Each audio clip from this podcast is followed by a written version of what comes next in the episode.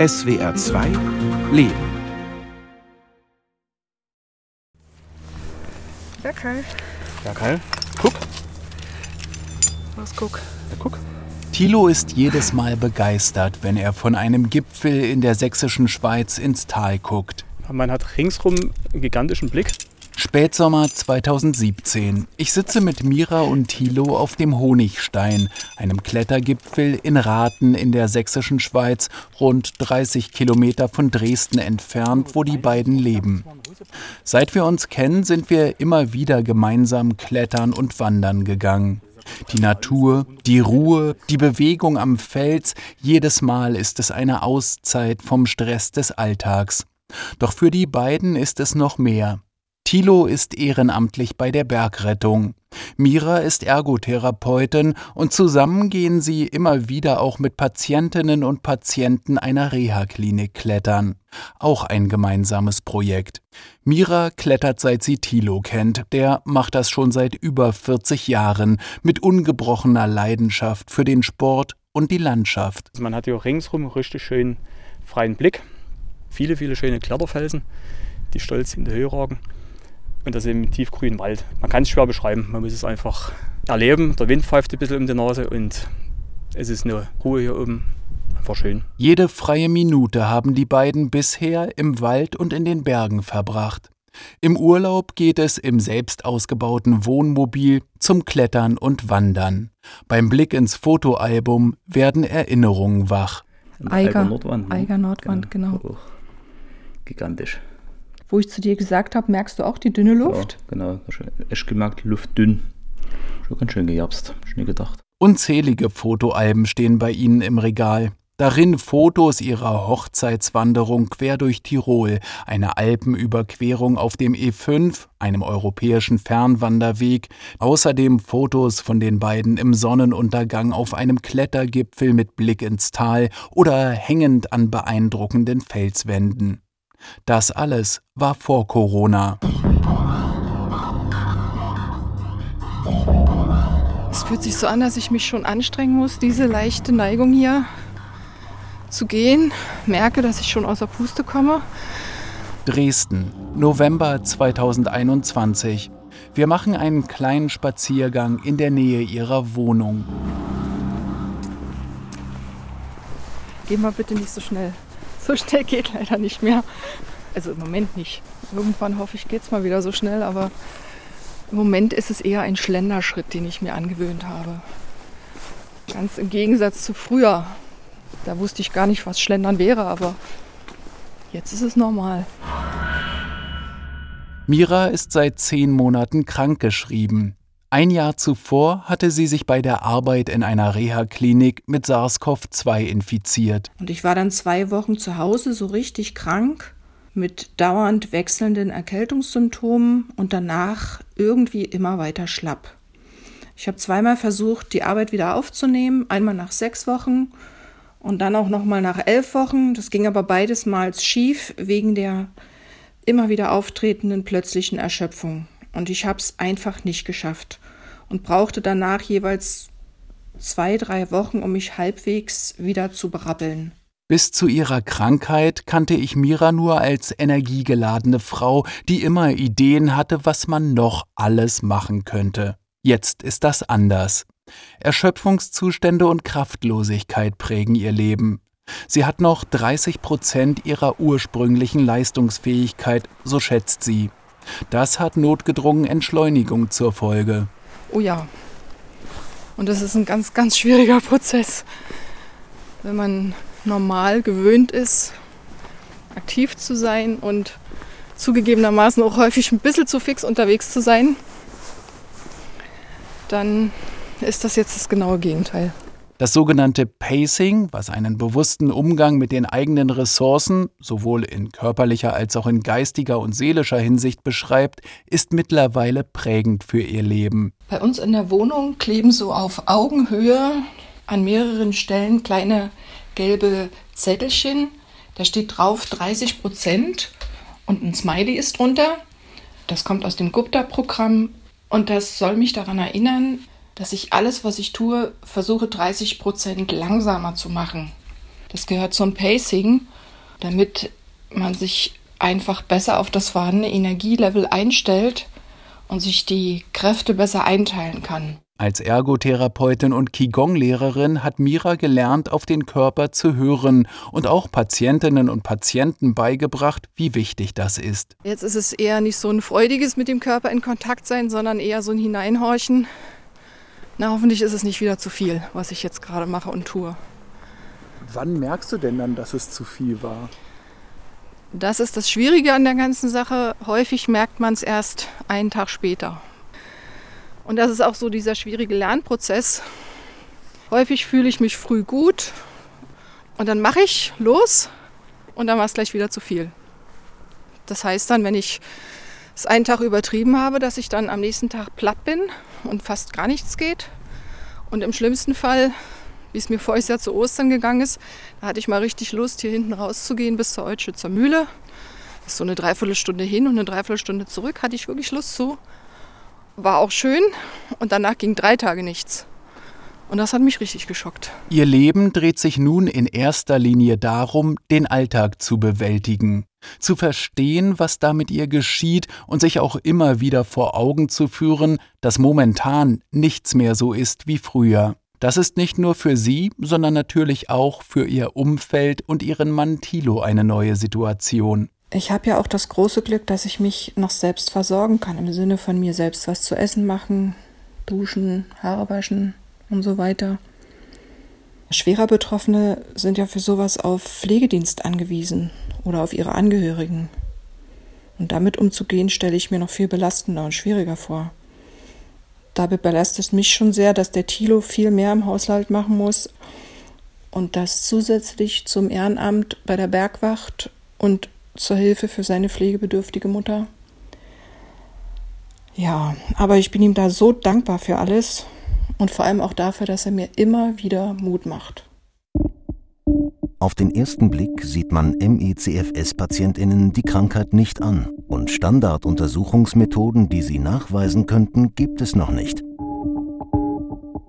Viele Patientinnen und Patienten berichten, dass Ärzte die Symptome nicht ernst nehmen, Depressionen bescheinigen und Antidepressiva verschreiben wollen.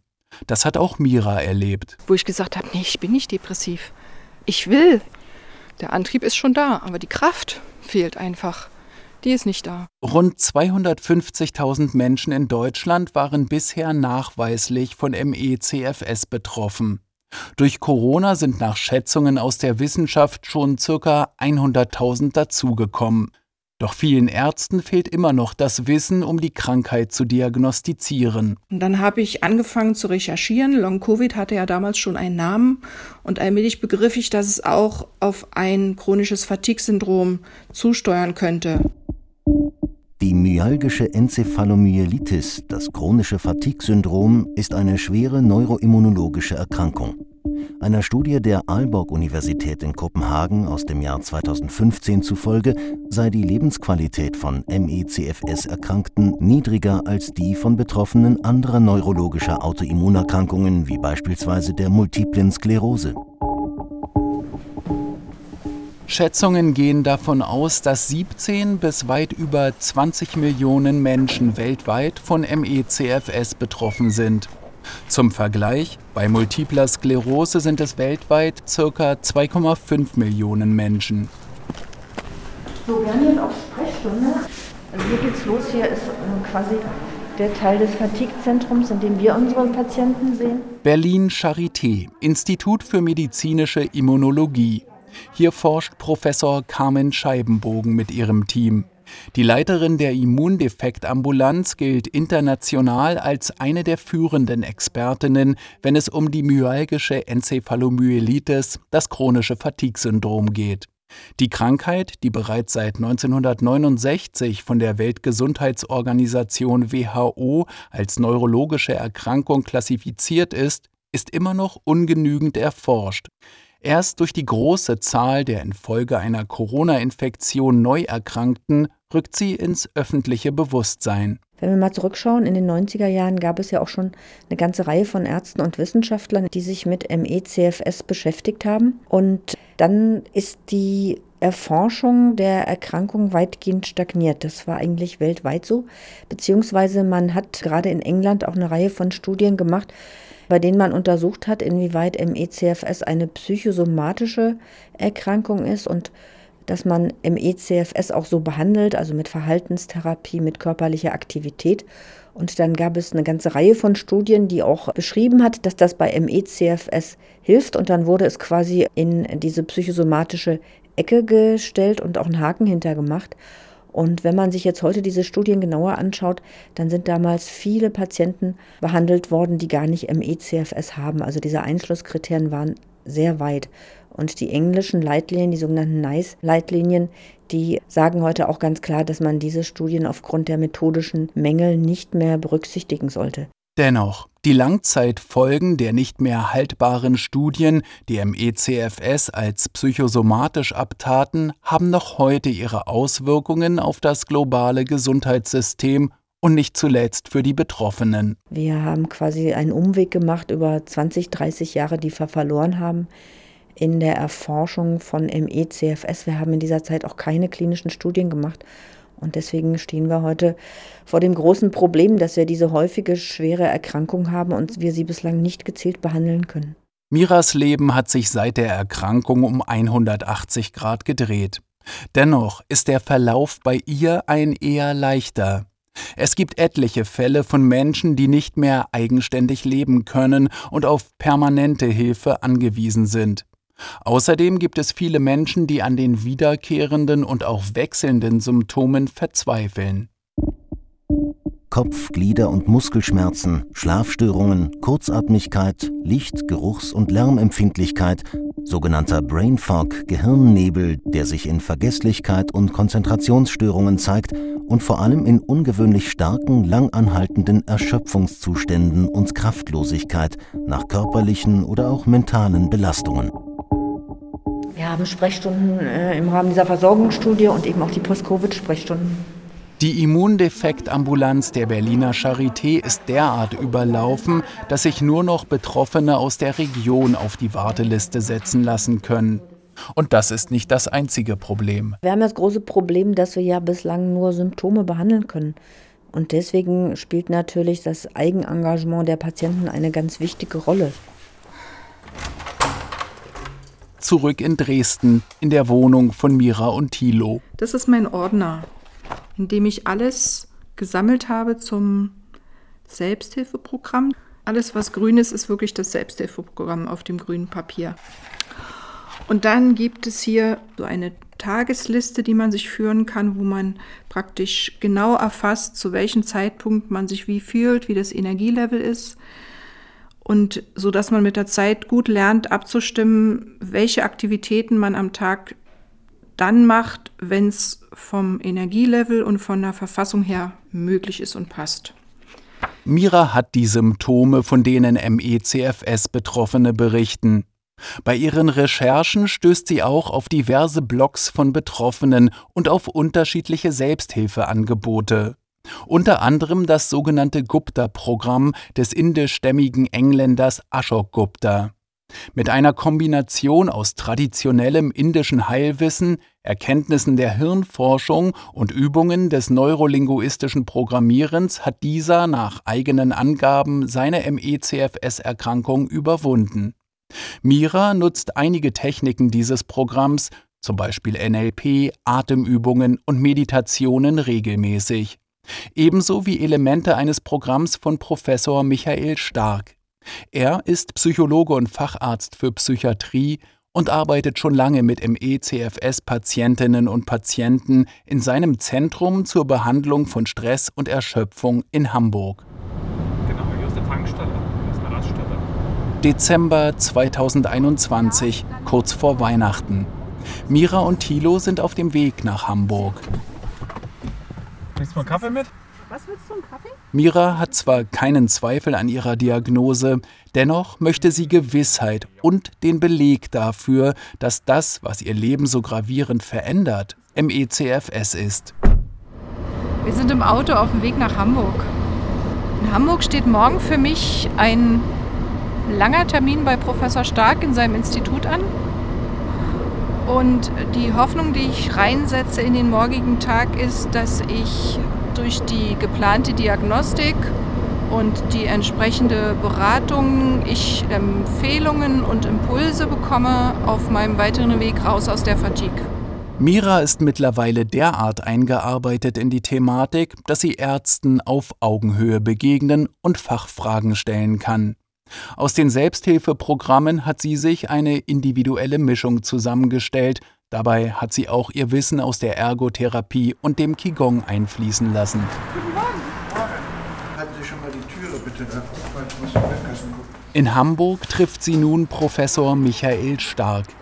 Als Psychologe und Facharzt für Psychiatrie hat er sich in seiner Praxis in Hamburg auf Fatigue-Betroffene spezialisiert. Das Einzige, was alle eint, ist, dass das Personen sind, die extrem leistungsbezogen sind, eine hohe Leistungserwartung an sich selber haben, leistungsbereit sind. Und deshalb kränkt die das so ungemein, dass sie dann noch als depressiv und eigentlich keine Lust am Arbeiten abgestempelt werden. Das ist also eine weitere, ich sage das immer, die sekundäre Traumatisierung durch das medizinische System. Stark sieht eine Ursache für die extreme Kraftlosigkeit und Schwäche der ME-CFS-Betroffenen darin, dass bei ihnen die Homöostase, also das innere Gleichgewicht des Körpers, gestört ist. Dazu gehört auch eine Deregulation im autonomen Nervensystem. Bei körperlichem oder geistigem Stress setzt normalerweise der Sympathikus den Körper in Alarmbereitschaft, Puls und Blutdruck werden erhöht. Die Muskulatur zum Beispiel wird so schnell mit mehr Sauerstoff versorgt, um den Körper leistungsfähig zu machen. Ist der Stress vorüber, sorgt der Parasympathikus für eine Beruhigung und Normalisierung des Körperzustands. Dieses System ist bei den Betroffenen so gestört, dass ihr Körper nicht mehr in den Ruhemodus fahren kann. Meine Hypothese ist, dass wenn wir es schaffen, den Menschen wieder zurückzuführen in eine gute Regulation des autonomen Nervensystems, dem Wechsel zwischen Anspannung und Entspannung, dann helfen wir schon, wieder eine Tür zur Selbstheilung aufzumachen. Unabhängig davon, was die anderen Baustellen angeht, die auch behandelt werden müssen. Ich sage nicht, dass das ein Allheilmittel ist, aber es ist eines der Dinge, die die Menschen selber machen können. Sie sind soweit?